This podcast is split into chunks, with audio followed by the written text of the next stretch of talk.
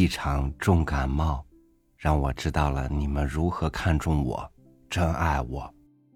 我也将从你们的关爱中学会更加珍惜自己。我的朋友，你们久等了。我现在恢复良好，可以继续和你们一起开启新的读书与互相陪伴的岁月了。感谢有那么多优美的文字，让我们把心系在一起。也感谢你们一次又一次听见我的，我也同时听见你们心底的打动灵魂的声音。与您分享陈志宏的文章。有一种声音，打动灵魂。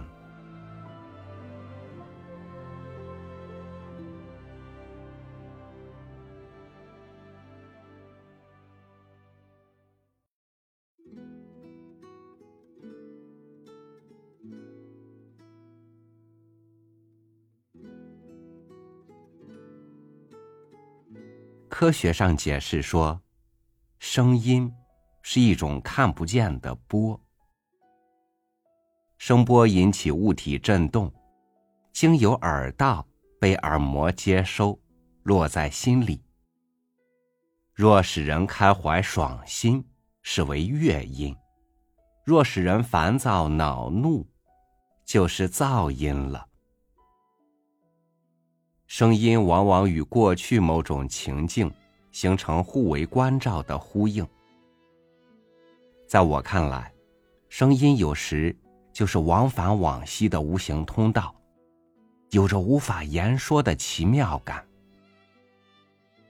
总有一种声音能打动灵魂，成为抚慰心灵的圣音。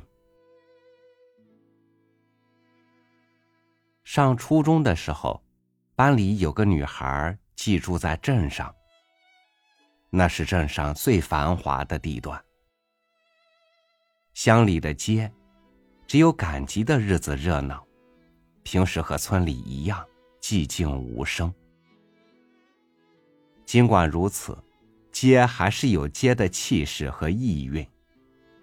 那一排排高大的法桐遮天蔽日。空气中树香绵延不绝，交织着街市偶尔的繁密气息。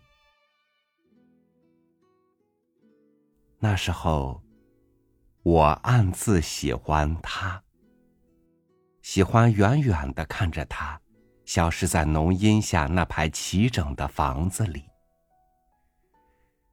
无人的街头，一阵风吹来，风间沙沙轻响。落在心里，却满是惆怅和酸涩。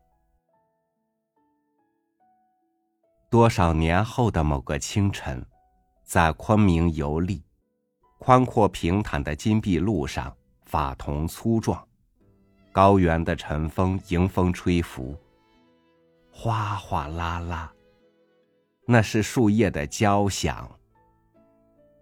那一刻。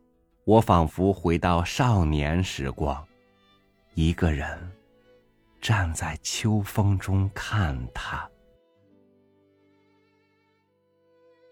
风吹树叶的声音，打动过我的灵魂，深深的烙在心里。时过境迁，这声音复制过往，让我霎时回到少年时，乡镇上那个寂静的街市。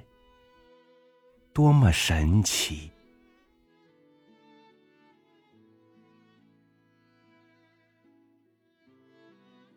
法国电影《伊莎贝拉》又译《蝴蝶》，是一部需要静心观看的片子。有一段情节是一老一少上山捕蝶，沉寂的山，恬静的心。却偏偏被小丽莎打破。这是个酷爱提问题的孩子。林家爷爷被缠烦了，对小丽莎说：“现在我只想听到风声、鸟鸣和虫叫。”孤苦的老人他满腹的心事，只有纯净的自然之声才能涤尽荡尽。纯美的自然之声，在小丽莎心里回荡起来。那一刻，他打开心门，和老爷爷成了朋友。一路上，自然之声打动了一老一少两颗心灵，他们结下深厚的忘年情谊。声线如丝，丝丝连着心。一次。带三岁的女儿去高校游玩，临近中午，领着女儿到食堂，正是学生就餐高峰期，闹哄哄、乱糟糟。择位子让女儿坐好，我去窗口打饭。就在我打饭时，隐隐的听见了女儿的哭声，真是隔山隔水一样，阻隔着一重重的人。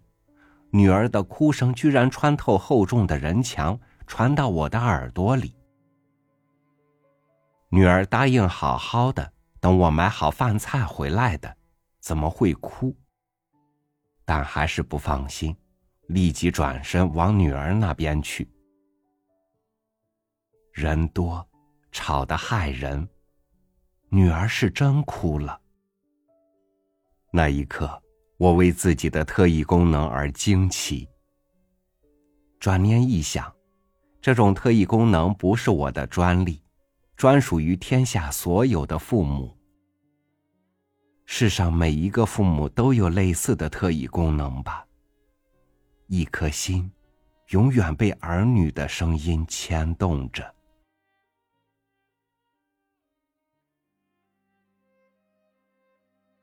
将睡未睡的人们，应该有这样一种奇妙体验：明明当时听清了，醒来之后却什么也不记得了。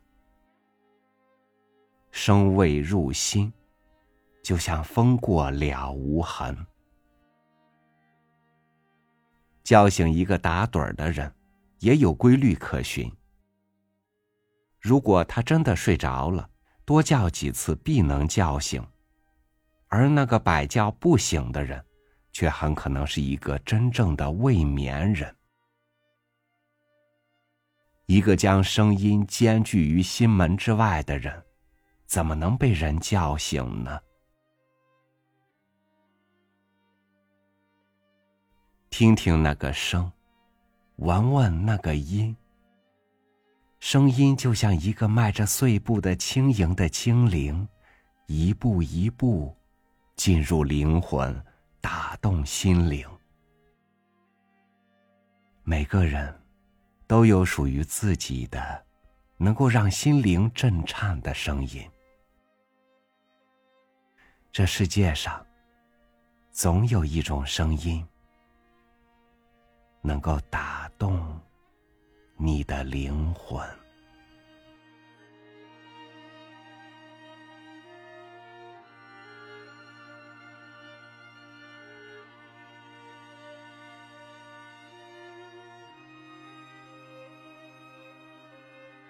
耳朵是寂寞的，他们互相之间看不到，只有声音经过他们到达大脑，他们才感受到彼此的存在。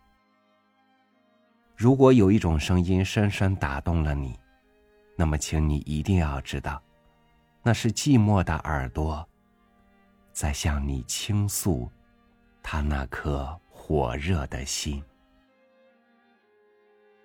感谢您收听我的分享，我是刚刚回来的朝雨，与您相约，明天再见。